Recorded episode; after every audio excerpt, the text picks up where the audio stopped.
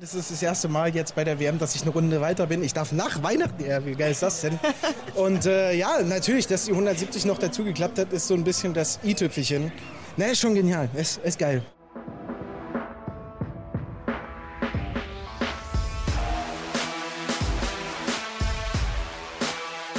Hier ist Checkout, der Darts Podcast mit Kevin Schulte und Christian Rüdiger. Hallo und herzlich willkommen und frohe Weihnachten wünscht Checkout der Darts Podcast. Tag Nummer 9 der Darts WM 2023 liegt hinter uns, inklusive des Auftakterfolges von Martin Schindler. Ein toller Sieg über Martin Lukman. Wir sprechen am Heiligen Abend heute über diesen qualitativ wirklich richtig starken Tag, werden ein Zwischenfazit ziehen nach den ersten neun Tagen und natürlich auch vorausblicken auf den 27. Dezember, wenn es mit Runde 3 losgeht. Dann geht die heiße Phase, die entscheidende Phase los im Ali Ich bin Kevin Schulte und verbunden wie immer mit Christian Rüdiger. Hallo Kevin, ich grüße dich natürlich auch von meiner Seite. Frohe Weihnachten.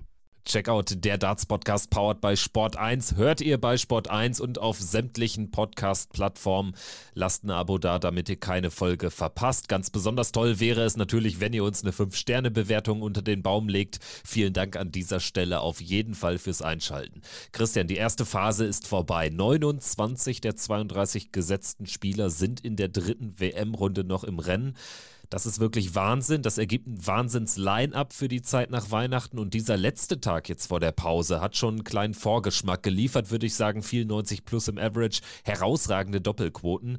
Qualitativ der mit Abstand beste Tag in meinen Augen bislang. Ja, das finde ich auch. Und es zeigt, dass diese WM jetzt Fahrt aufnimmt und dass das Niveau auch besser wird. Und dass jetzt auch sich viele Gesetzte durchgesetzt haben. Dass viele Favoriten jetzt auch nach Weihnachten noch dabei sind und wir in Runde 3 sehr viele extrem cremige Matches bekommen.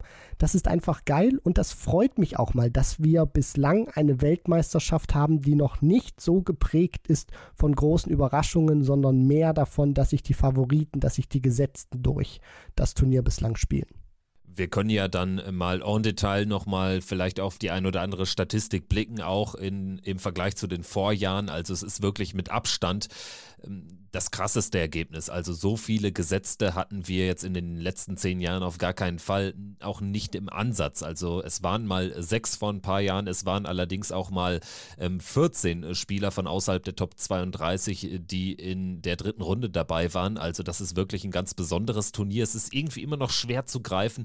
Wir werden, nachdem wir jetzt die letzten acht Partien der zweiten Runde besprochen haben, aber gleich im Lauf der Folge dann ein Fazit liefern. Wollen aber natürlich erst nochmal, wie ihr es gewohnt seid, auf diesen neunten WM-Tag eingehen.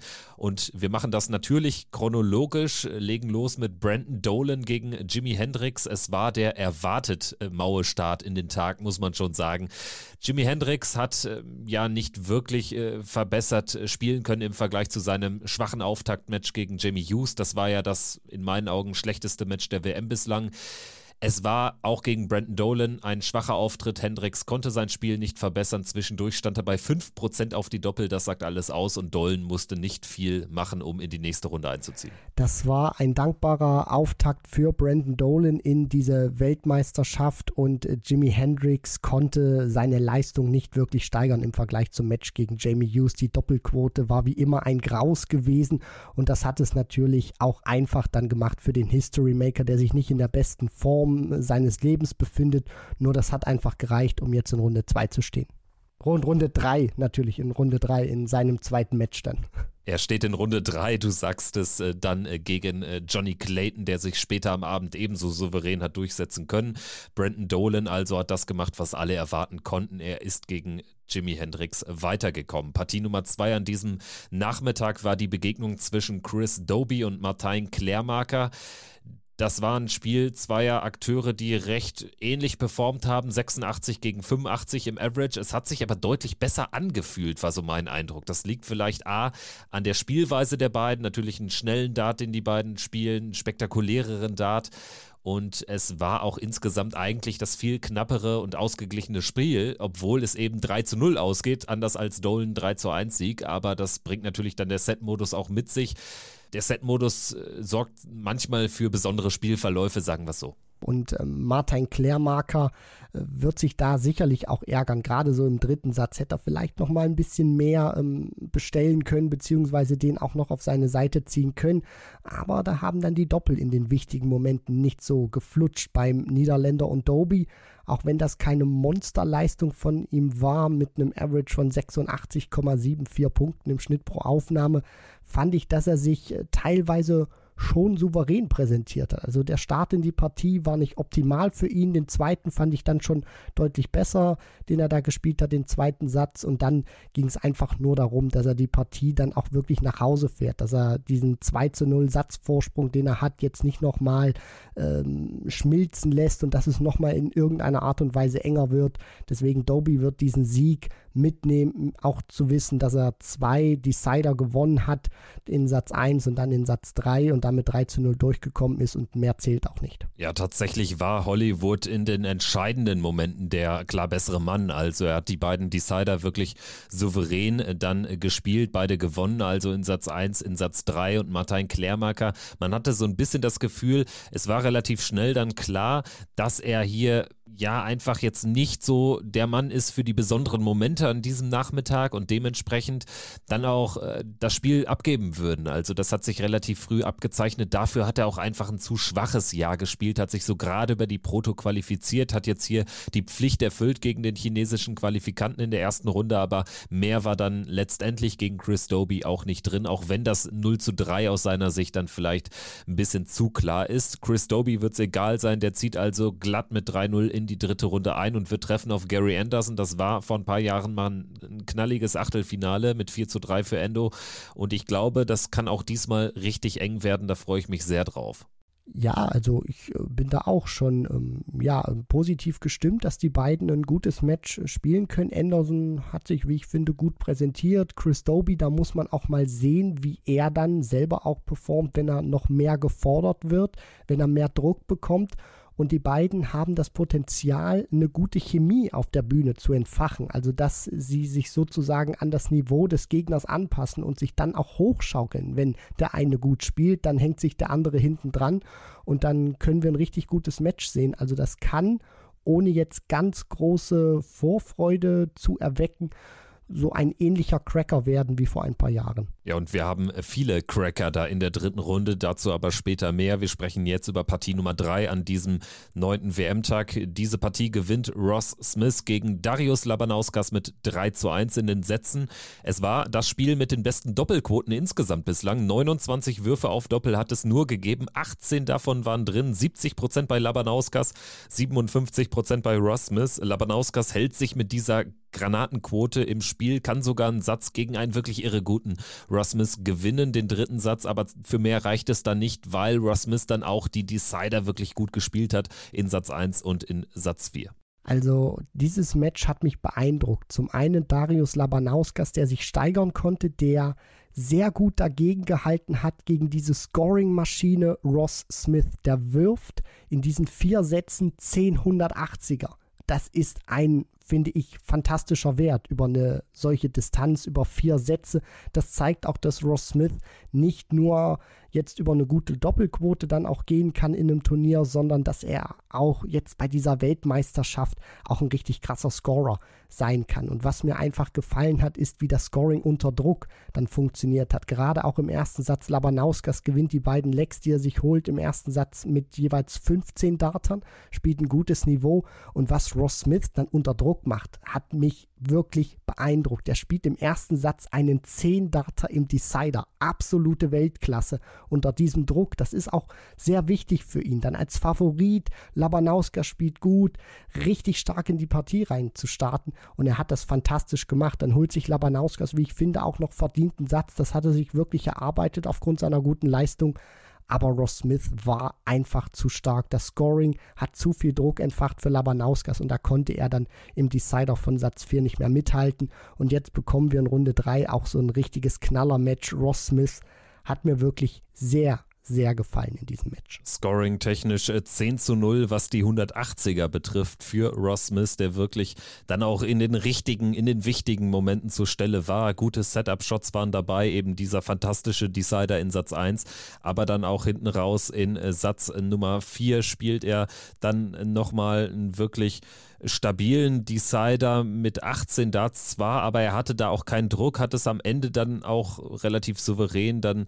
äh, zu Ende bringen können mit dem letzten Dart. Labanauskas stand bei 124 Punkten Rest, die habe ich jetzt in dem Moment auch nicht gesehen. Ne? Also so irre wie es klingt, so irre gut Ross Smith war, so knapp war es am Ende dann aber auch, so ehrlich muss man sein. Ne? Also wenn er die Doppel 8 auslässt, dann kriegt Darius vielleicht zumindest einen Dart auf Bullseye zum Satzausgleich und dann will ich den fünften Satz gerne noch sehen. Ne? Also es war eine besondere Partie, auch irgendwie schwer zu greifen, weil Ross Smith wirklich so gut war und trotzdem am Ende dann tatsächlich ein bisschen zittern musste. Ich freue mich sehr auf seinen zweiten Auftritt dann gegen Dirk van Dijvenbode. Es gab auch eine kleine, ja vielleicht nennen wir es Minispitze am Ende im Sky Sports Interview, hat Ross Smith gesagt, äh, ja mein nächster Gegner, der hat ja nach seinem ersten Sieg mehr gejubelt als ich äh, in Dortmund, als ich die EM gewonnen habe. Da hat er auch recht, also da treffen zwei Spieler aufeinander, die auch anders Dart spielen, aber auch Ross Smith hat ja wirklich ähm, auch ein gutes Bühnen, eine gute Bühnenpräsenz mittlerweile gekommen, hat direkt erstmal ein paar Trikots äh, verteilt, in, ins Publikum geworfen, also ist auch ein Spieler, der glaube ich immer besser ankommt beim Publikum, war lange eher so ein Mitläufer, aber das hat er abgelegt mittlerweile man merkt einfach, wie sehr so ein großer Titel einen Spieler verändern kann. Nicht nur von der Art und Weise, wie wir ihn jetzt sehen, sondern wie er sich selber auch sieht. Er hat diese Bestätigung mit dem Sieg bei den European Darts Championship und strahlt dieses Selbstvertrauen auch auf der Bühne aus und wandelt das auch in Energie um. Und das ist etwas, was mir sehr gut gefällt. Und jetzt treffen da eben so zwei Alpha-Tiere aufeinander, die sehr von sich überzeugt sind, die sich auch einen guten Run bei der WM zutrauen, aber nur einer kann weitergehen. Das bedeutet, egal wer diese Partie gewinnt, beziehungsweise wer sie verliert, Smith oder Van Dyvenbode, wer das Ding verliert, für einen von beiden ist das keine gute WM. Und so ehrlich muss man dann auch sein, der Druck lastet auf beiden. Die Frage ist, wer kann damit besser umgehen? Und der Sieger wird am Ende entweder Ross Smith oder Dirk van Dijvenbode sein und die Sportart Darts. Da bin ich ganz felsenfest davon überzeugt, weil das hat für mich wirklich das Potenzial, so ein richtiger Showstealer zu werden, wo wir auch noch nach der WM länger über so ein Match sprechen werden. Da freue ich mich drauf und bin einfach gespannt, was die beiden uns präsentieren werden. Sehr gespannt waren wir auch auf das letzte Spiel der Afternoon Session und äh, diese Partie hat uns alle nicht enttäuscht. Rob Cross gewinnt mit 3 zu 1 gegen Scott Williams, gegen Shaggy. Beide spielen weit über 90. Rob Cross kratzt sogar an den 100 Punkten im Average mit einer fantastischen Leistung. Beide auf die Doppel gut. Rob Cross wirklich sehr, sehr gut, sogar mit 57 Prozent, 11 von 19 das war eine Partie, die dann nochmal richtig gezündet hat. Also tatsächlich so im Aufbau der Nachmittag wirklich cool. Es ging sehr gemächlich los, wurde immer besser und am Ende hat es mit einem Knall aufgehört. Rob Cross gewinnt 3-1, aber das Ergebnis auch hier täuscht ein bisschen über den Spielverlauf hinweg. Scott Williams ein bisschen unter Wert geschlagen. Er verliert nämlich äh, seine drei Sätze alle erst im Decider. Generell haben die beiden nichts ausgelassen. Also alle vier Sätze gegen, gingen über fünf Legs. Genauso wie die Partie von Gary Anderson und Madas Rasma am Tag zuvor. Da war es auch ein Viersatz-Match, was Anderson mit 3 zu 1 für sich entscheiden konnte. Und auch da gingen alle vier Sätze über die maximale Distanz von 5 Legs. Der Sieg für Cross geht in Ordnung. Ich finde auch in der Höhe 3 zu 1 ist das in Ordnung und ich erkläre dir auch warum. Und zwar bei diesen Decidern, die alle dann gespielt wurden. Cross gewinnt drei der vier Decidern. In diesen drei Decidern, die Cross gewinnt, in diesem Entscheidungsleck, bekommt Scott Williams sowohl in Satz 2, in Satz 3 und in Satz 4, die Cross jeweils gewinnt und Scott Williams verliert, bekommt Shaggy keinen Dart aufs Doppel in diesem Entscheidungsleck. Und das spricht dann für die Qualität von Rob Cross an diesem Tag, der mir unglaublich gut gefallen hat. Ich fand auch, das war für mich persönlich die beste Leistung im Ellipelli von Rob Cross seit seinem WM-Titel im Jahr 2018. Unglaublich gut gescored, sehr souverän auf die Doppel. Da kann vielleicht auch was gehen, richtig tief in die WM hinein. Und Scott Williams hat gezeigt, er ist gekommen, um zu bleiben. Tolle Performance und jetzt bin ich gespannt, wie er sich im Jahr 2023 präsentieren wird.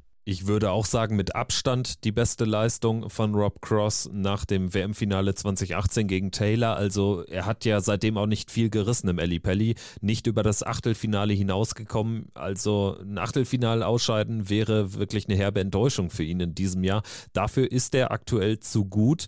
Ich würde auch mal in die Runde schmeißen, ist das schon eine weltmeisterliche Form gewesen? Also die Frühform die stimmt und die macht ihn auf einmal aus so einem Spieler, den man wie immer eigentlich vor jedem Major-Turnier nicht so richtig auf dem Zettel hat, die macht ihn jetzt aber zu einem Mitfavoriten, definitiv. Wayne Mardell hat sehr positiv über ihn gesprochen, also der Experte von Sky Sports, der traut ihm auch den tiefen Run bis ganz zum Ende zu. Und ich finde, Cross ist immer einer, der so ein wenig unter dem Radar läuft. Jetzt hat er ein sehr gutes Match gehabt, schwieriger Gegner. Er weiß, er musste performen. Er hat performt, hat dem Druck standgehalten in allen Ebenen, sowohl bei der Doppelquote als auch beim Scoring. Und deswegen, ich würde es jetzt nicht als ähm, ja unmöglich betrachten, dass Rob Cross sich seinen zweiten Titel holen kann. Natürlich sind wir noch früh im Turnier, es kann sehr viel passieren, aber diese Performance hat auf jeden Fall ein bisschen mehr Interesse an Rob Cross geweckt bei dieser Weltmeisterschaft. Was ja auch interessant ist, Rob Cross nach seinem Weltmeistertitel bei den jetzt äh, fünf Ausgaben immer einen wirklichen Top-Gegner in seinem ersten Spiel gehabt. 2019 war es Jeffrey de Swan, den hat er so gerade besiegen können. Danach war es Kim Halbrechts und danach Dirk van Dijvenbode. Da ist er zweimal sogar rausgegangen in seinem Auftaktspiel. Im Vorjahr war es Raymond van Barneveld, da hat er auch einen sehr, sehr guten Auftritt hingelegt, ist dann aber auch im Achtelfinale an Gary Anderson gescheitert.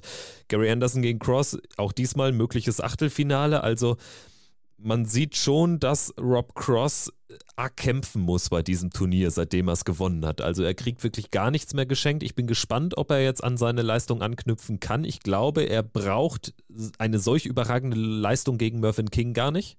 Das ist ein Pflichtsieg, so ehrlich muss man sein. Dafür hat er jetzt zu gut gespielt, aber bin dann eben gespannt. Weitere Gegner wären Anderson, Michael van Gerven möglicherweise. Also das Turnier bietet aus äh, Sicht der Cross-Fans noch wirklich einige Highlights. Wir sprechen jetzt über ein Highlight aus deutscher Dartsicht. Also Martin Schindler hat äh, den Abend begonnen, die Evening Session im Ali Pelli gegen Martin Lukman und es war kein Heimspiel für Martin. Unter Buhrufen zwischenzeitlichen Buchrufen, so möchte ich es mal bezeichnen, gewinnt er gegen Martin Lukman mit 3 zu 1 und es war wirklich sein erstes Meisterstück im Ellipelli. Das kann man definitiv so sagen. Gute Leistung von Martin äh, Schindler, stabiler Average auch gewesen, um gut reinzukommen. Ich finde, das hat auch gut gepasst. Hat die 170 gespielt zum ersten Mal als Deutscher im Ellipelli, 680er geworfen, Doppelquote.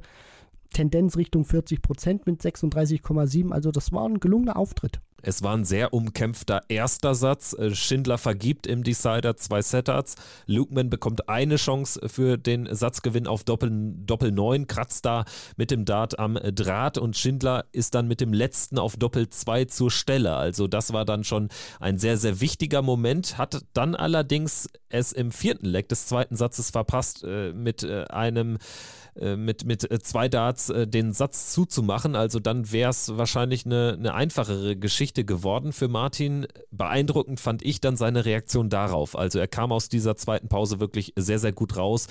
Satz 3 steht dann ja eben, wie schon angesprochen von dir, ganz im Zeichen des Big Fish, des 170er Checkouts. Das war so eine Partie, genau wie wir das prognostiziert haben enges Match. Lukeman hatte auch eine ganz andere Präsenz auf der Bühne in der Anfangsphase und Satz 1 war so gewesen, dass ihn sich beide hätten schnappen können. Nur in der Endabrechnung kann nur einer gewinnen. Und das war Martin Schindler, der den ersten Satz holt. Aus seiner Sicht auch sehr wichtig. Man hat auch gesehen, wie viel ihm das bedeutet hat. Und dann hat er in Satz 2 die Partie, vielleicht sehe ich das jetzt ein bisschen zu sehr mit der deutschen Brille, für mich im Griff gehabt und gibt das ein bisschen fahrlässig aus der Hand, weil er, wie schon von dir angesprochen, ein paar Fehler macht und dann gewinnt Lukeman tatsächlich noch Satz 2 im Decider und dann steht es plötzlich 1 zu 1, obwohl Martin Schindler hier mit 2 zu 0 hätte führen können in den Sätzen. Aber wie er sich dann rauszieht, das spricht auch für ihn. Das spricht, dass er auch viel gelernt hat, auch aus Niederlagen mit Rückschlägen umzugehen in einem Match, kommt gut zurück. Dann diese 170 natürlich das, das Markenzeichen, was dann alles überstrahlt hat in diesem ähm, ja, Match. Und von da an fand ich, nachdem er diese 170 auch gespielt hat, war das danach nochmal ein Stück weit souveräner, wo Lukeman dann nicht mehr ganz so den Fuß in die Tür reinbekommen hat und Martin Schindler dann die Partie mit 3 zu 1 nach Hause bringen konnte. Er konnte auf jeden Fall den Schwung mitnehmen, so in die ersten Legs äh, des äh, vierten Satzes, hat dann aber Lukeman nochmal die Chance gegeben tatsächlich. Bei Schindler Anwurf im vierten Leg war Lukeman vom Scoring her besser und hätte dann tatsächlich nochmal ausgleichen können, wenn Martin Schindler nicht die 92 Punkte rausnimmt. Über Bull, Single 14, Doppel 14. Er war quasi schneller als die Spotter, die generell keinen guten Tag hatten, also ein paar Darts wirklich verpasst haben. Es war natürlich auch schwierig. Hinterher hat Ricky Evans nochmal irgendwie schneller gespielt als üblich und Martin war in der Situation auch wirklich sehr, sehr fix beisammen. Das ist eigentlich ja untypisch, dass er dann auch wirklich so, so schnell das wegcheckt, auch über einen Weg, den du ja nicht so häufig spielst. Also du spielst natürlich die 92 Punkte in der Situation immer über Bull, damit du bei Single Bull dann eben noch die Chance hast, über 17 und Doppel Bull das Leck zu checken. Aber dann fällt eben ähm, äh, der Red Bit und dann sind es 42 Punkte Rest und dann spielt das über die 14 zu Ende. Er hat ja die Doppel 14 vorher dann auch mal getroffen.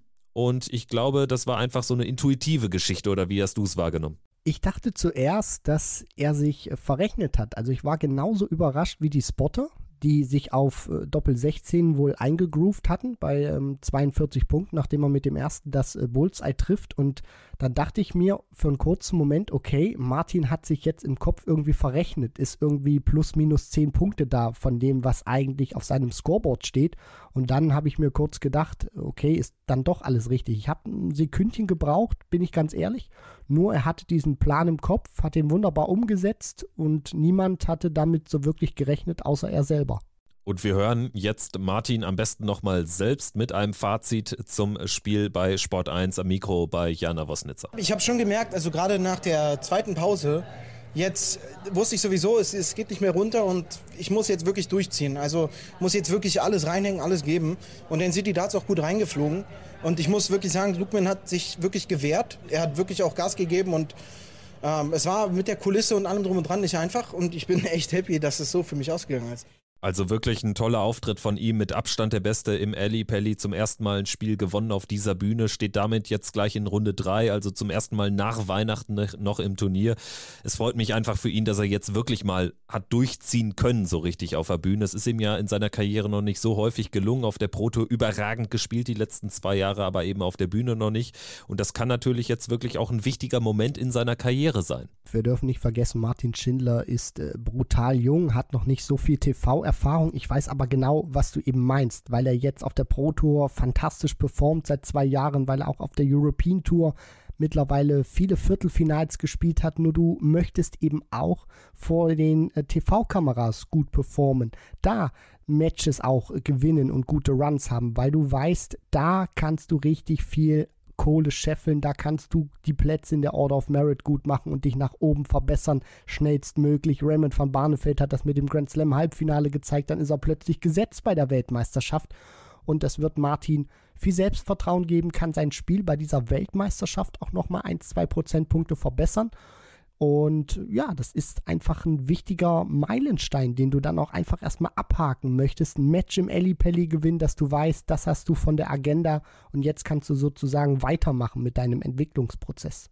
Und er musste ja auch wirklich Widerständen trotzen. Das Ganze fing schon an äh, bei seinem Walk-On. Er ist jetzt als Zweiter auf die Bühne gekommen. Martin Lukman kommt beim Publikum sehr gut an. Dann hat man auch gemerkt, dass das äh, deutsche Publikum, was ja auch immer sehr zahlreich im Eli Pelli da ist, jetzt nicht mehr so zahlreich da war. Das liegt wahrscheinlich am Spieltermin einfach. 23. abends ist natürlich nicht so gut mit Familien und Freunden zu Hause zu vereinbaren, wenn du an Heiligabend wieder da sein möchtest in Deutschland. Von daher bin ich sicher, dass äh, die Quote an deutschen Zuschauern im Publikum relativ gering war im Verhältnis.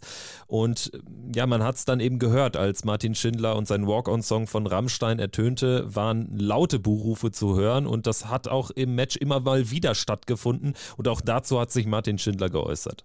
Also ich muss ehrlicherweise sagen, ich habe das genau auch schon andersrum erlebt. Gerade auf der European Tour war das halt auch so. Natürlich, wenn du vor, wenn du als Engländer vor englischen Fans spielst, und ich als Deutscher Gegenspieler, da kann ich jetzt nicht erwarten, dass die Fans für mich sind. Und gerade ich als gesetzter Spieler, als Favorit sowieso nicht. Und ich habe das auf der European Tour halt auch erlebt, wenn ich dann natürlich als Underdog gegen Van Gerven, Rob Cross, Gervin Preis spiele, dann waren die Fans auch für mich. Also ich bin den Fans da überhaupt nicht böse. Es ist keine einfache Situation, um Gottes Willen. Aber ich muss da einfach wirklich stark genug sein, um da drüber zu stehen. Also dieses Statement von Martin zeugt von Größe, ist sowas von on point. Ich kann da gar nichts mehr zu ergänzen. Wie geht's dir? Ja, er hat zu 100% recht. Also wir dürfen da auch irgendwie keine Doppelmoral raushängen lassen. Er hat das genau richtig erklärt. Auf der European Tour ist das genau andersherum. Martin hat jetzt in England, in London gegen einen Lokalmatadoren gespielt, der aus England kommt und er sagt das dann auch richtig. Da kann er nicht erwarten, dass sie ihn da irgendwie äh, freudig ähm, ja, auf der Bühne willkommen heißen, weil Lukeman dann auch einen guten Walk-on-Song dann hat und auf der European Tour ist es genauso. Lass mal einen Deutschen gegen einen Engländer spielen oder gegen Van Gerven.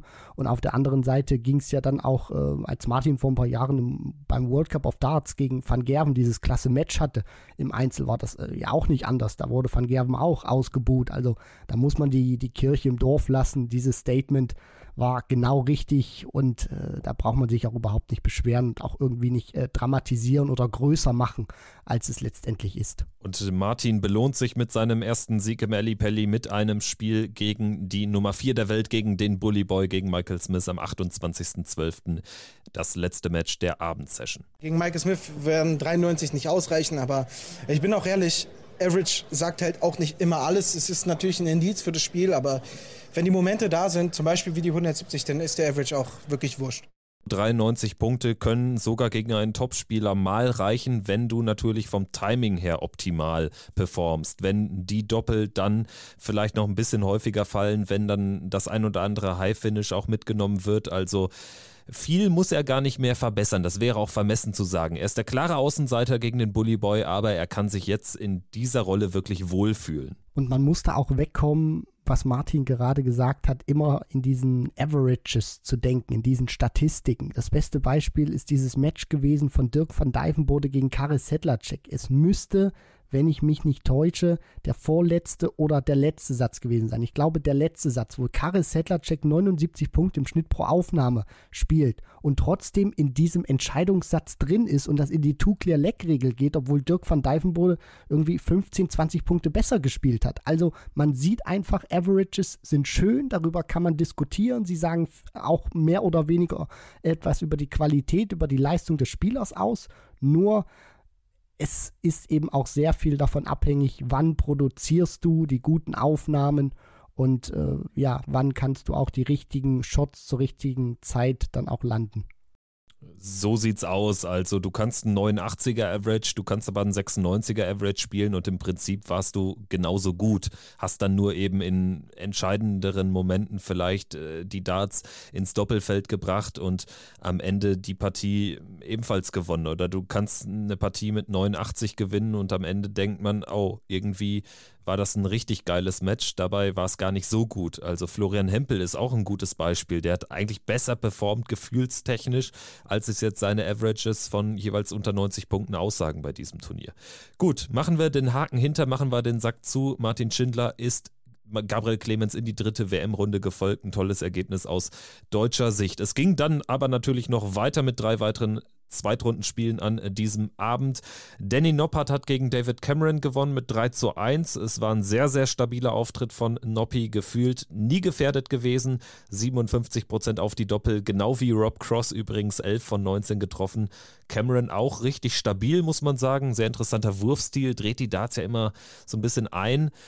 Ja, am Ende aber war gegen Danny Noppert an diesem Abend auch wenig Kraut gewachsen. Also mit dem 3-1 ist er dann am Ende auch gut bedient, der David Cameron. Excalibur, so sein Spitzname, hat sich gut verkauft in diesem Match und auch bei dieser WM.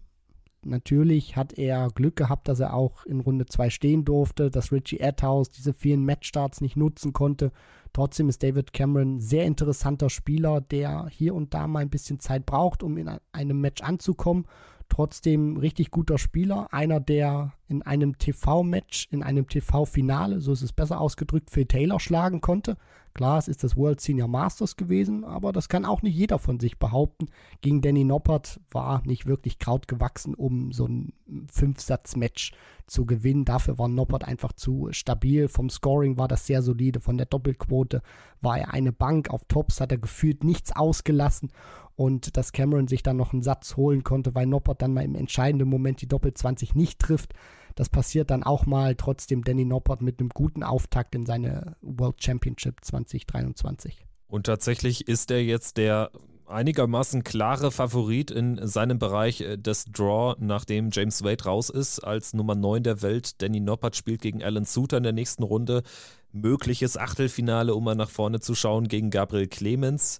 Danny Noppert hat an Silvester Geburtstag, wird 32 Jahre alt und könnte am 1. Januar direkt am Tag danach hier noch ein WM-Viertelfinale bestreiten. Ich denke, das ist das klare, das muss das klare Ziel jetzt sein in diesem Bereich äh, des Draw.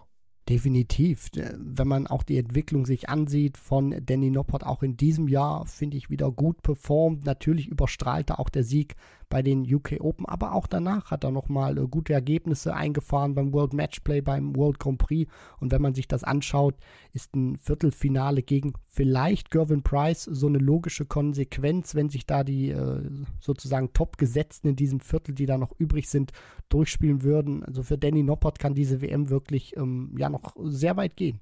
Und es geht ja für ihn auch um die Premier League-Nominierung. Da bleibt er definitiv im Rennen. Das gilt auch, würde ich sagen, für den nächsten Mann, über den wir sprechen wollen. Johnny Clayton ist ebenfalls sehr souverän in die dritte WM-Runde eingezogen, hat äh, gar keine Probleme mit seinem niederländischen Gegner. Danny van Treib gewinnt alle drei Sätze mit 3 zu 1 am Ende. Also ein glattes 3 zu 0 in den Sätzen. Ganz lockerer Auftakt für ihn. Nächste Runde gegen Brandon Dolan. Johnny Clayton in diesem Turnier angekommen mit einem Statement, wie man es aber auch erwarten konnte. Ja, der hat das auch äh, gut gespielt und diese Partie war ein Beispiel dafür, was passiert, wenn ein einer der Top-Gesetzten auf einen Spieler trifft, der sich in dieses Turnier gespielt hat. Danny van Treib hat zu keinem Zeitpunkt in diesem Match wirklich daran geglaubt, dass er diese Begegnung auch gewinnen kann. Der hat null Siegeswille ausgestrahlt und für Johnny Clayton hat er auch ein 86er Average gereicht in Satz 1, um da erstmal reinzukommen, um den relativ souverän zu gewinnen. Satz 2 war dann natürlich äh, mega geil von ihm gewesen, sehr viele Triple getroffen, allgemein über das gesamte Spiel wenig Aufnahmen gehabt, wo er kein großes Triple dabei hatte. Das war ein guter Auftakt, um nicht zu sagen ein sehr guter Auftakt von Johnny Clayton, bei dem er nicht gefordert gewesen war und ein solides 3 zu 0. Damit kann man die WM beginnen. Ja, 120er Average, äh, den er da im äh, zweiten Satz äh, spielt. Also das war richtig, richtig stark. Müssten zwei Elf-Data darunter gewesen sein und am Ende noch 15 Darts zum Satzgewinn und dann eben in Satz 3 auch nicht mehr wirklich gefordert. Kommen wir zur letzten Partie der zweiten Runde, zur letzten Partie vor Weihnachten. Joe Cullen ist eingezogen in Runde 3 durch einen 3 zu 1 Erfolg über Ricky Evans. Das war teilweise ein Spektakel, muss man sagen. Evans hat gefühlt noch schneller geworfen als sonst. Es wirkte ein bisschen so, als wäre Evans ein wenig erkältet, hat noch mehr geschwitzt als sonst, äh, wollte, so hatte ich den Eindruck, zeitweise einfach nur noch runter von der Bühne. Aber dann hat er Lunte gerochen, gewinnt ja den dritten Satz im Decider. Am Ende hätte es äh, durchaus nochmal echt knapp werden können, aber Kallen hat dann auch wirklich die, die Nerven beisammen gehalten. Auf die Doppel war er auch dann in den entscheidenden Momenten wirklich gut, auch hinten raus dann wirklich sofort die Chance genutzt. War ein gutes Match. Ja, das äh, finde ich auch. Joe Cullen hat in der Anfangsphase von Satz 1, so Leck 1 bis 2 ein bisschen gebraucht, um auf die Doppel anzukommen, um da den Motor anzuschmeißen. Danach war das sehr stabil, sehr solide, wie ich finde, gewinnt dann auch den ersten Satz vollkommen verdient. Der zweite war dann auch richtig wichtig gewesen für Cullen, dass er da auch die 104 rausnehmen konnte im Decider, wo Ricky Evans dann auf 52 Punkten steht und wartet zum potenziellen Ausgleich in den Sätzen und Rapid hat sich gut verkauft, hat auch hier wie gegen Fallon Sherrock eine richtig gute Doppelquote gehabt, diesmal knapp an die 60 Prozent dran. Davon hat er gelebt, davon hat er auch sich diesen dritten Satz dann holen können. Aber Joe Cullen ist stabil geblieben, hat sich nicht nervös machen lassen und äh, konnte dann diesen vierten Satz dann noch mit 3 zu 1 in den Legs gewinnen. Das war ein verdienter Sieg vom Rockstar, der hätte aufpassen müssen, dass diese Partie vielleicht nicht noch ganz kippt. Und das spricht dann auch für Joe Cullen, dass er da nicht noch mal ein ganz enges Match dann zugelassen hat, was in den fünften Satz geht. In der nächsten Runde geht es für ihn gegen Damon Hatter, Joe Cullen, der ja noch nie so einen richtig tiefen Run hatte bei der WM, noch nie auch unter den letzten acht stand. Das wird auch diesmal schwierig. Äh, also nach Hatter würde Michael Smith eventuell folgen. Also da hat er noch einiges vor sich, aber es war auf jeden Fall ein sehr guter Auftakt. 780 geworfen, genauso wie sein Gegner wie Ricky Evans. Und damit endet die zweite Runde und wir können ja jetzt mal so ein kleines Zwischenfazit ziehen. Nach neun WM-Tagen, 29 der 32 gesetzten Spieler sind durchgekommen. Dazu Josh Rock, der war gefühlt auch gesetzt gegen Kellen Ritz, also hat da auch ähm, erwartungsgemäß äh, das Spiel für sich entschieden. Alan Suter gegen Daryl Gurney ganz früh im Turnier, was war es, der zweite Turniertag durchgekommen, zweiter oder dritte Turniertag. Auch das jetzt keine große Überraschung, die größte Überraschung, sogar die einzige wirkliche Überraschung, dann schon der Erfolg von Jim Williams gegen die Nummer 8 der Setzliste gegen James Wade. Das ist richtig und ich finde es auch sehr erfrischend und gut, dass wir mal ein Turnier erleben oder besser gesagt eine Weltmeisterschaft, die nicht so von diesen Überraschungen geprägt ist. 2019 war das wirklich extrem gewesen, fand ich, wo sich viele topgesetzte Spieler sehr früh verabschiedet haben und das ist so etwas, was natürlich cool ist für so ein Turnier, wo man dann auch immer wieder die eine oder andere Story kreieren kann.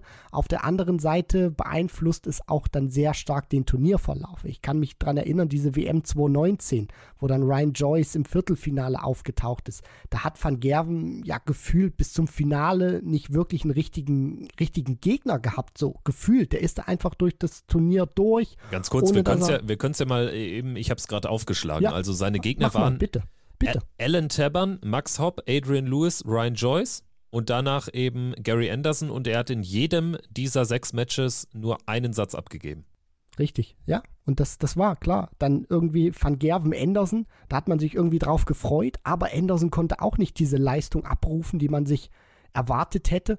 Und der ist dann sozusagen spaziert in dieses Finale rein, ohne wirklich getestet oder mal richtig gefordert gewesen zu sein. Und deswegen finde ich es jetzt schön, dass sehr viele Gesetzte in Runde 3 stehen, weil das auch bedeutet, dass natürlich sich dann weitere Gesetzte dann ins Achtelfinale reinspielen, dass wir weiterhin hochklassige Matches sehen werden und dass dann auch zum Schluss hoffentlich die Besten übrig bleiben, um dann richtige Knaller-Matches auch zu haben und dann nicht irgendwie für einen Spieler sozusagen einen Freifahrtschein, ohne jetzt da respektlos zu klingen. Nur jeder wusste damals, als Joyce gegen Van Gerven gespielt hat, wer diese Partie gewinnt.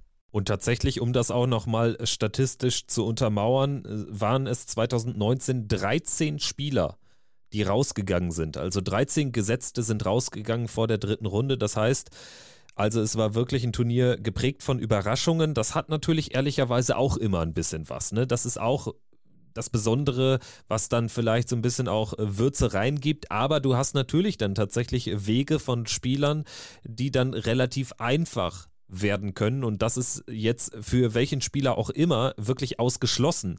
Wenn du 29 der 32 Favoriten hast, die durchgehen, dazu noch Josh Rock, Alan Suter und Jim Williams, auch keine, keine großen Außenseiter, dann verspricht das wirklich denkwürdig zu werden. Und tatsächlich auch mal im Vergleich, 2017 und 2021 waren es sechs Spieler, die von außerhalb der Top 32 Gesetzte rausgenommen haben. Also das waren ansonsten äh, die bisherigen Minuswerte und diesmal sind es drei. Das ist ja eine ganz andere Qualität. Richtig, und das ist wirklich schön zu sehen, dass wir jetzt auch mal ähm, Hälften haben, beziehungsweise Viertel, die nicht so krass offen sind, wie sie das teilweise schon waren. Versteht mich da bitte nicht falsch. Überraschungen sind immer gut und sind auch für den Sport an sich gut. Nur wenn sie jetzt jedes Jahr passieren, ist das auch nicht förderlich, glaube ich, für eine WM, weil du weißt dann schon, wenn du zwei Spieler hast, die normalerweise nicht in einem Viertelfinale bei einer WM dann auftauchen. Ich weiß, Brandon Dolan, Nathan Aspinall haben mal gegeneinander im, im, im, Viertelfinale gespielt. Da war Aspinall auch noch nicht der Spieler, der er heute war. Und dann weißt du einfach, das sind zwei Spieler gewesen zu dem Zeitpunkt, die werden keinen entscheidenden, ähm, keinen entscheidenden Einfluss auf den Ausgang des Turnieres nehmen. Und deswegen ist das einfach super, dass wir jetzt so viele Gesetzte auch haben in Runde 3 und die dann auch ähm, ja wirklich uns Knaller-Matches geben und dann werden die besten übrig bleiben und da wird jetzt auch irgendwie nichts dabei sein, dann im Viertelfinale oder, ach, oder im Halbfinale, wo man dann irgendwie denkt, ja, für den einen oder anderen Spieler ist das gefühlt ein Freilos und ähm, der kann dann sozusagen ein bisschen lockerer in weitere Phasen des Turniers spazieren. Zwei Deutsche sind auch noch im Rennen, also zwei der drei Starter aus Deutschland. Es waren insgesamt vier sehr, sehr gute Spiele. Gute bis sehr gute Spiele. Gaga Clemens überragend gezockt gegen Willie O'Connor. Glatt 3-0 gewonnen, spielt jetzt gegen Jim Williams und Martin Schindler jetzt auch wirklich mit einem tollen ersten Sieg auf der Ellie Pelli Bühne. Flo Hempel hat auch ein sehr gutes Turnier gespielt gegen Keegan Brown, irgendwie im Decider durchgekommen und dann gegen Luke Humphreys nur knapp ausgeschieden. Also aus deutscher Sicht vielleicht sogar, ich frage mal bewusst ganz offensiv, die bislang beste WM bis vor Weihnachten schon mal? Ja, also vom, vom Niveau her, von der Souveränität wie diese Spiele bestritten wurden, finde ich das schon. Gerade Gabriel Clemens und Martin Schindler, die jetzt in Runde 3 stehen, wie sie ihre Auftakthürde gemeistert haben. Da wurde ihnen nichts gegeben oder man hat sie jetzt irgendwie mit einer äh, mittelmäßigen Leistung jetzt in die nächste Runde äh, gehen sehen. Die haben sich das erarbeitet, die haben ein gutes Niveau gespielt und auch Flo Hempel, der mit seiner Leistung ohne ihn jetzt gefragt zu haben, nicht zu 100% zufrieden sein wird. Trotzdem hat er sich gut verkauft nach einem schwierigen Jahr, hat gebissen, hat gekämpft, hat wirklich auch gegen King Brown zur richtigen Zeit dann sehr gute Darts ausgepackt. Also bislang bin ich mit der WM der Deutschen zufrieden und zwei Deutsche in Runde 3 mit der Möglichkeit, gerade bei Gabriel Clemens gegen den ungesetzten Jim Williams ins Achtelfinale einzuziehen. Also da kann noch was gehen. Das, das kann aus deutscher Sicht wirklich eine richtig gute WM werden. Und insgesamt nochmal, was so ein Zwischenfazit betrifft, muss man aber auch sagen, also das ist meine Position, dass es irgendwie ein komisches, ein schwer greifbares äh, Turnier bislang ist. Also dieser neunte Tag, der hat richtig gut gezündet. Viele 90 plus Averages. Ich glaube, es waren elf an der Zahl von 16 Spielern. Das ist schon sehr, sehr stattlich. Nur ein Spieler auch mit einer Doppelquote von unter 30 Prozent. Das war Jimi Hendrix, der weiter runter lag. Ansonsten aber wirklich vieles in den Schatten gestellt, was wir qualitativ so bislang gesehen haben, weil es sind, und das gehört auch zu weit dazu, nur vier Spiele dabei, wo, wo Spieler über 100 gespielt haben. Also Ryan Joyce spielt 103, ist ausgeschieden gegen Scott Williams in der ersten Runde, bislang der höchste Average es war auch relativ viel Zähes dabei. Dann haben wir schon lang und breit in der einen oder anderen Folge über die vielen unter 80 Averages gesprochen, die wir im Vorjahr gar nicht hatten. Also irgendwie ist es auch schwer greifbar. Ich finde es auch in erster Linie cool, dass wir jetzt mal so ein Turnier erleben, wo wirklich die Favoriten auch durchkommen, wo wir quasi gar keine Überraschung haben bis Weihnachten. Das äh, bietet jetzt einfach ein ganz besonderes Line-up für dann die entscheidende Phase, aber irgendwie qualitativ echt ein bisschen komisch. Ich finde, dass die Spieler Opfer ihrer eigenen Qualität werden. Die haben in den vergangenen Jahren die Latte so hoch gesetzt, dass sie ja auch daran gemessen werden und man erwartet auf de, aufgrund dessen, was man über das Jahr sieht, was man auch bei den vergangenen Weltmeisterschaften gesehen hat, dass es immer gefühlt höher, schneller und weiter geht. Nur ist auch wenn man sich das wünscht, kann jede WM nicht besser werden als die andere. Und ich, ich, ich äh, kenne das ja dann auch, auch selber vom, vom Fußball, wenn man zum Beispiel bei der Regionalliga Nordost davon spricht, die beste Regionalliga Nordost aller Zeiten, dann sagt man das im nächsten Jahr vielleicht wieder und im darauffolgenden Jahr wieder. Nur irgendwo muss man ja auch eine bestimmte Grenze setzen. Deswegen, ich weiß, was du meinst. Mir ist das auch aufgefallen. Es knallt noch nicht so ganz wie in den vergangenen Jahren. Trotzdem muss man auch sagen, ähm, ist das vielleicht auch ein bisschen daran geschuldet, dass man ja so verwöhnt ist von diesem Niveau, was die Jungs mittlerweile zeigen, dass man äh, ja äh, auch ein bisschen mehr erwartet hätte. Trotzdem bin ich der festen Überzeugung, dass wir nach Weihnachten eine komplett andere WM vom Gefühl her sehen werden. Und über den ersten Spieltag nach Weihnachten wollen wir jetzt sprechen. Den 27. Dezember werden wir jetzt nochmal in den Blick nehmen. Es äh, wird jetzt an äh, den Drittrundentagen immer natürlich weiterhin über zwei Sessions gespielt zu den gewohnten Zeiten. Also gegen 13.45 geht es nachmittags deutscher Zeit los und gegen 20.15 abends. Und wir erleben drei Partien jeweils pro Session. Und diese Partien gehen über Best of Seven Sets. Also es braucht vier Gewinnsätze, um in die nächste Runde einzuziehen. Sprechen wir mal über den Nachmittag. Dimitri Vandenberg gegen Christoph Ratajski, Nathan Aspinall gegen Josh Rock und Johnny Clayton gegen Brandon Dolan. Also Aspinall gegen Rock, ganz klar natürlich ähm, das Standout-Match dieser ersten Afternoon-Session nach Weihnachten. Ja, das absolut. Wenn man sich das mal anschaut, Josh Rock, the new kid on the block, the new sensation, wie es von John McDonald auch angekündigt wird, Nathan Aspinall, einer, der sich bei dieser WM zum Mitfavoriten erklärt hat, der ganz weit kommen möchte. Das wird ein klasse Match werden, auch wenn sie jetzt nicht beide irgendwie 105 Punkte im Average spielen sollten wird das trotzdem eine gute Partie, weil es einfach diesen Aufbau hat, diese, diese Dynamik und auch dieses äh, gute Niveau vom Wurfrhythmus her. Und das ist auch eine Partie, die schwer ähm, ja auszurechnen ist, auch wenn ich sage, Nathan Aspinall setzt sich durch, da bin ich einfach überzeugt davon, dass äh, sich da noch die, die Qualität von Nathan Aspinall durchsetzen wird, auch wenn Josh Rock natürlich ein phänomenaler Spieler ist. Nur ich denke einfach, das ist Aspinalls Zeit, das ist jetzt Aspinalls WM auch, wo er wieder richtig gut spielen möchte und deswegen wird er sich da durchsetzen, auch wenn das andere vielleicht jetzt von euch, äh, die gerade zuhören, dann nicht so mit mir konform gehen. Ich allerdings schon. Also mein Bauchgefühl sagt mir, und dazu passt auch der bisherige Turnierverlauf, dass sich relativ häufig oder fast immer dann doch die etwas erfahreneren Spieler durchsetzen. Ich erwarte ein knappes, ein enges Match, vielleicht auch über sieben Sätze. Am Ende wird es Espinel knapp machen, ist auch mein Tipp. Bei den anderen beiden Partien am Nachmittag ähm, bin ich da relativ äh, klarer in meiner Meinung. Vandenberg wird Ratajski, glaube ich, wegnehmen. Dafür ist Ratajski einfach auch nicht mehr der Spieler, der vielleicht vor zwei Jahren war. Dafür hat auch Dimi jetzt einen zu guten Auftakt hingelegt. Das war ja auch so ein Auftakt mit Fragezeichen im Vorfeld. Er hat diese Fragezeichen aber gelöscht. Da glaube ich äh, wirklich daran, dass er das äh, Spiel mit 4-2 ziehen kann. Und Johnny Clayton wird gegen Brandon Dolan auch weiterkommen. Also da kann ich mir auch ein 4-1 vorstellen. Bei Clayton Dolan muss ich das auch nicht zu lang machen. Da sehe ich Johnny Clayton ganz klar in der Pole Position. Der wird diese Partie souverän gewinnen. Da müsste schon sehr viel passieren, dass Brandon Dolan da größeren Schaden ausrichten kann. Weil Clayton hat jetzt gezeigt gegen Danny van Treib, auch wenn er nicht gefordert wurde, er ist vom Scoring da. Und ob Dolan über Best of Seven mit dieser Scoring Power mitgehen kann, Glaube ich nicht. Deswegen wird ein guter Sieg 4-0, vielleicht 4-1 für Johnny Clayton. Und bei Vandenberg, Ratajski bin ich beim selben Ergebnis wie du, Kevin, ebenfalls 4-2 für Dancing Dimitri, weil ich auch der Überzeugung bin, dass dieses erste Match, was Vandenberg gespielt hat, sehr wichtig für seine Birne war, um einfach zu wissen, yo, die Darts funktionieren, ich habe alles richtig gemacht, habe ein gutes Gefühl.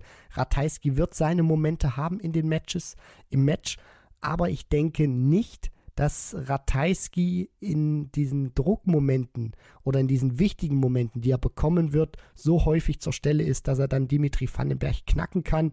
Und das ist auch etwas, was dem Polish Eagle so ein, so ein bisschen abhanden gekommen ist. Dieser Killerinstinkt in wichtigen Momenten regelmäßig zuzuschlagen, das wird gegen Vandenberg nicht gelingen. Deswegen wird da Dimitri sich durchsetzen diese Nachmittagssession also dann der Aufbau für einen richtigen After Christmas Knaller. Wir erleben nämlich in der Abendsession nicht nur Price gegen Barney, nicht nur Wright gegen Halbrecht, sondern zum Auftakt auch das zweite Spiel von Gabriel Clemens gegen nicht James Wade gegen Jim Williams. Sprechen wir mal über den Auftritt von, von Gaga, also Jim Williams. Spieler, der nicht zu unterschätzen ist, der steady seine Dutch spielt, der, glaube ich, ein gewisses Niveau einfach auch nicht unterschreitet. Ich glaube, es ist tatsächlich fast 50-50, muss aber auch klar sagen, uns haben auch ein paar Hörer geschrieben, so nach dem Motto, wir sollen nicht so defensiv da reingehen, wir sollen nicht so auf Understatement machen, weil natürlich die Chance riesen, riesengroß ist. Und klar, Gaga hätte im Vorfeld aber sowas von unterschrieben, dass er hier eine Achtelfinalchance bekommt in einem Match gegen Jim Williams. Ja, das natürlich. Nur wir sind da in der Situation, glaube ich, nicht zu defensiv, sondern wir haben gelernt aus der Vergangenheit. Also ich kann mich daran erinnern, was damals los war, als Kevin Münch Adrian Lewis rausgenommen hat und dann gegen Tony Alcinas gespielt hat. Da haben auch alle gebrüllt, Achtelfinale, Achtelfinale. Den Alcinas, den, den wimst er doch von der Bühne, weil er Adrian Lewis geschlagen hat. Und was ist passiert? Pustekuchen. Kevin Münch hat überhaupt nicht in die Partie reingefunden, konnte überhaupt nicht das Niveau spielen, was er gegen Adrian Lewis gebracht hat und hat diese Partie verloren. Flo Hempel im vergangenen Jahr gegen Raymond Smith war dann genau das Gleiche. Der hat Dimitri Vandenberg geschlagen. Dann wird doch Raymond Smith kein Problem sein. Und was ist passiert? Flo ist partout nicht zu seinem Spiel gekommen, ist nicht in die Partie so reingekommen, wie er sich das vorgestellt hat. Und Raymond Smith hat das Match gewonnen. Und deswegen finde ich nicht, dass wir zu defensiv sind, sondern dass wir auch einfach nur ein bisschen die Sinne schärfen wollen, weil das in der Vergangenheit schon Darts Deutschland ein oder ein ums andere Mal zu euphorisch war und dann wurde man einfach enttäuscht und man sollte nicht enttäuscht sein, wenn Gabriel Clemens gegen Jim Williams verliert. Das ist einer, der wird in den kommenden Jahren auch mal ein gesetzter Spieler sein bei der WM. Dafür hat er einfach die, die Qualität und das wird ein interessantes Spiel, weil ich auch ja sehr interessiert daran bin zu sehen, was wird passieren? Welches Niveau wird Gabriel spielen? Kann er das aus seinem Auftaktmatch bestätigen oder wird er es unterschreiten oder wird er nochmal besser spielen? Da bin ich mir aktuell nicht sicher und bei Jim Williams auch. Der wird ein gewisses Niveau nicht unterschreiten. Die Frage ist aber auch, wird er besser spielen als gegen Wade oder wird er ein paar Punkte im Average schlechter spielen? Manche Punkte von dir sehe ich ähnlich. Ich würde aber auch in ein paar Punkten tatsächlich minimal widersprechen. Und zwar glaube ich, dass man schon enttäuscht sein darf und enttäuscht sein sollte, wenn Gabriel Clemens hier rausgeht, weil du hast jetzt gerade viele Beispiele genannt. Zu weit gehört aber auch, Flo Hempel war längst nicht so weit, wie Gaga Clemens es ist in diesem Jahr und Kevin Münch schon mal gar nicht. Der hat einen Sensationssieg landen können und klar war Alcina sicherlich ein Draw, was du dann haben möchtest und trotzdem finde ich, ist Gabriel Clemens dafür ein zu konstanter Spieler über die Jahre geworden, als dass er hier irgendwie auch uns zu starke Zweifel hinterlassen sollte. Also ich glaube, wir sind einfach gebrannte Kinder, das sprichst du richtigerweise an und trotzdem muss natürlich auch so ein gewisses Selbstvertrauen da sein. Also das ist bei ihm sowieso da. Man darf aber wirklich tatsächlich nicht, auch das Ganze nicht zu negativ und zu klein reden. Es ist eine riesige Chance auf ein Achtelfinale bei der WM und selbst da, das hatte ich jetzt auch in meinen Texten für NTV geschrieben, schon auch vor dem Match Wade gegen Williams, nach dem Auftakterfolg von Gaga, dieses Draw ist einfach gut. Wir betonen das hier jede Folge, aber es ist einfach so. Selbst im Achtelfinale würde da in Anführungsstrichen nur Danny Noppert warten. Das ist eben kein Michael Smith, kein Gervin Price, kein Michael van Gerven oder Peter Wright. Mir gefällt nur manchmal nicht so diese Art und Weise, wie dann über den Gegner geredet wird. Jim Williams ist kein Sparringspartner, das haben wir jetzt auch nie thematisiert.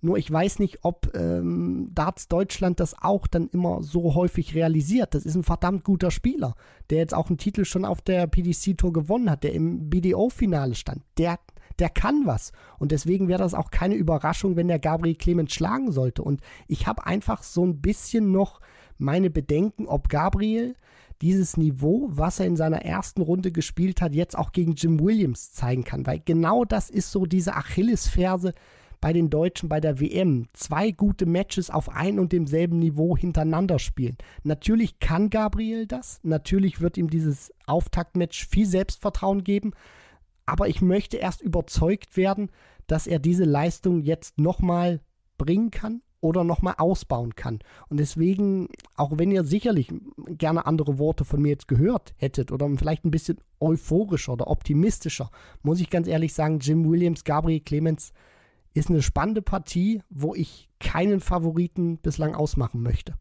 Ja, also bei mir geht es so ein bisschen tendenziell Richtung 60, 40, Gaga 55, 45. Ich glaube da an einen knappen Erfolg äh, des Deutschen tatsächlich. Machen wir weiter mit den äh, zwei nachfolgenden Partien und die haben es wirklich in sich, wie angesprochen. Gervin Price gegen Raymond van Barneveld. Es war beim Blick auf die Auslosung oder nach der Auslosung das Drittrundenmatch, was wir alle wollten und was wir bekommen. Und darauf freue ich mich einfach sehr. Ich bin extrem gespannt darauf, ob Barney tatsächlich so performt wie beim Grand Slam, ob er vielleicht sogar ein bisschen im Kopf des Iceman angekommen ist. Das könnte der Fall sein tatsächlich. Also Price erstaunlich defensiv fast schon für seine Verhältnisse in Interviews. Also er ist ja schon fast kurz davor, dem Gegner der Nummer 32 der Welt der, die Favoritenrolle zuzuschustern. Also ich bin sehr, sehr gespannt und erwarte diese Partie mit großer Vorfreude. Was glaubst du, wer wird sich durchsetzen? Ich denke, Barney macht's. Oh, das, ich traue mich nicht. Ich traue mich einfach nicht. Ich gehe eher mit Price. Vielleicht über, oder ich gehe mit Price über sieben Sätze. Du hättest jetzt auch sagen können, du, du traust dich nicht, weil ich auch so unentschlossen gerade war bei Jim Williams, Gaga Clemens, da hast du dich auf Gabriel festgelegt. Deswegen hätte ich es dir jetzt auch verziehen, wenn du gesagt hast, du möchtest dich nicht äußern, dann hätte es jetzt eins zu eins gestanden in der Statistik. Alles gut. Nee, also ich bin ein bisschen mutiger. Vielleicht habe ich äh, eine bessere Tagesform, was das Tippen betrifft. Wobei äh, davon ja eigentlich im Tippspiel auch gar nicht so die Rede sein kann, aber es ist eine andere Geschichte. Ich habe irgendwie das Gefühl, dass es Price jetzt im dritten Anlauf in den letzten Wochen macht gegen Barney. Ich habe so das Gefühl bei Price, dass er bei dieser WM nicht in Form kommt, beziehungsweise nicht das Niveau spielt, was er sich erhofft, was wir auch alle gerne sehen würden. Und ich weiß nicht, womit das zusammenhängt. Mit dem Jahr vielleicht, mit den vergangenen Wochen, die er gespielt hat oder mit der aktuellen Form, die er einfach hat. Das kann auch einfach mal passieren, dass du ein paar Wochen oder Monate dabei hast, wo du im Prinzip alles genauso machst wie damals, wo du Weltmeister geworden bist. Nur die Dinger gehen einfach nicht in der Häufigkeit rein, wie du das gewohnt bist. Und ich finde, dass Price in, in, dieser WM spielerisch nicht so überzeugen wird, dass mir die Kinnlade runterfällt, sondern dass er für seine Siege sehr viel kämpfen muss und spielerisch nicht so überzeugt, wie man sich das vorstellt. Und deswegen gehe ich in diesem Fall mit Raymond van Barneveld, weil ich glaube, Barney wird jetzt nicht 110 Punkte im Schnitt spielen. Nur ich glaube auch nicht, dass äh, Price irgendwie zwischen 100 und 105 da jetzt äh, so eine dominante Partie ausstrahlt und Barney da wegfegt. Sondern Price muss kämpfen, wird ein paar Fehler machen, wird auch mal Sets drin haben, die er nicht so gut spielt. Und deswegen wird sich Barney durchsetzen, auch wenn es eine knappe Kiste werden kann. Gigantenduell am Abend des 27. Dezember und danach haben wir auch noch einen kleinen Knüller zumindest. Also das hat Potenzial, das Match in meinen Augen. Peter Wright gegen Kim Halbrechts, die 2 gegen die 31. Kim Halbrechts ein Spieler, den ich schwer einschätzen kann, aber gerade nach seinem tollen Auftritt gegen, gegen Price im Vorjahr rechnet er sich vielleicht auch ein paar Außenseiterchancen aus gegen Wright, wo man ja auch sagen muss, also das war ein Muster ohne Wert am ersten Turnierabend. Er hat befreiter gespielt, das hat er uns auch im Interview vorm Turnier gesagt. Mit Joanne ist alles auf dem Weg der Besserung, von daher alles cool. Und jetzt gegen Kim Halbrechts beginnt für ihn das eigentliche WM-Turnier. Das wird richtig eng für Peter Wright. Ich kann mir nicht vorstellen, dass wir nach diesem Match sagen, das war komplett souverän. Er gewinnt das Ding irgendwie mit 4 zu 0, 4 zu 1. Halbrechts hat nicht wirklich den Hauch einer Chance gehabt und Peter Wright ist jetzt so richtig drin im Turnier. Das wird eng werden. Das wird auch Momente geben, wo Peter Wright richtig in Stress gerät, richtig unter Druck Dinger checken muss. Und da stellt sich die Frage, ist er wirklich so locker drauf? Ist er wirklich so gut vorbereitet, wie er das im Interview erzählt hat? Ich gebe zu, ich habe ihm alles, was er gesagt hat, abgenommen. Nur die Frage ist dann auch, selbst wenn du das alles glaubst, was du auch selber sagst, heißt es nicht, dass du in diesen Momenten dann genauso agierst, wie du das selber zu dir sozusagen ähm, täglich ähm, sagst oder das auch in den Interviews immer erklärst. Das wird sehr spannend zu sehen sein, gerade auch in der Anfangsphase, wenn es kritische Momente gibt. Wie reagiert Peter Wright? Wie reagiert sein Spiel darauf? Und gibt ihm das vielleicht auch einen kleinen Knacks? Wenn er so wichtige Momente nicht mitnehmen kann, dass dann sein Spiel so ein bisschen darunter leidet, dass er dann auch merkt, ich fühle mich zwar gut, aber irgendwie bin ich in diesen wichtigen Momenten nicht so da, wie ich das von mir selber erwarte oder erhofft hätte. Das wird eng für Peter Wright, da bin ich der festen Überzeugung und ähm, ja, äh, weiß nicht, ob er, ob er sich dann wirklich so, so klar durchsetzt. Ähm, weißt du was, Kevin, ich bin da jetzt einfach mal ganz mutig, sage, nachdem ich äh, erklärt habe, Barney setzt sich durch, macht das hier Kim Heibrechts. Das wäre natürlich der Knaller. Also vor allen Dingen, wenn es Jimmy Williams auch noch machen sollte gegen Gabriel Clemens, wo ich die Option bei dir zumindest ein bisschen rausgehört habe, auch wenn wir uns das aus deutscher Sicht natürlich nicht wünschen. Also ich bin tatsächlich eher bei, bei Snake bei Peter Wright, der es 4-2 machen wird. Vielleicht auch 4-3 wie, wie Price im Vorjahr freue mich einfach diebisch auf diesen ersten Tag dann auch in London und auf diesen ersten Tag der heißen, der entscheidenden Phase. Und jetzt gegen Ende vielleicht nochmal ein Weltmeistertipp von uns. Ich bleibe immer noch bei Van Gerven, hab Crosser jetzt aber auch mittlerweile auf dem Zettel. Würde auch ein Danny Noppert zumindest Richtung Halbfinale nicht ausschließen. Gabriel Clemens, ich traue ihm allerdings auch das ganz große Ding, Viertelfinale zu. Wie sieht es bei dir aus? Ich bleibe bei meiner These. Ich bin ein Mann, äh, der zu seinen Worten steht. Dave Chisnell. So sieht's aus. Und damit rocken wir diese Folge jetzt ab mit einem Knaller. Also der Mann, der sagt, Barney setzt sich durch, der Mann, der sagt, Halbrecht setzt sich durch, der sagt auch, dass Dave Chisnell es wirklich machen wird. Also die steile These wird vielleicht dann irgendwie im Laufe des Turniers weniger steil. Dave Chisnell wird allerdings erst am 29. Dezember das zweite Mal auflaufen im Eli Pelli und erst dann haben wir da weitere Erkenntnisse. Danke fürs Zuhören, liebe Checkout-Community. Wir wünschen euch ein frohes Fest, schöne, besinnliche Feiertage und dann geht's am 27. Dezember weiter und in der Nacht zum 28. melden wir uns. Macht's gut. Ciao, ciao. Ciao.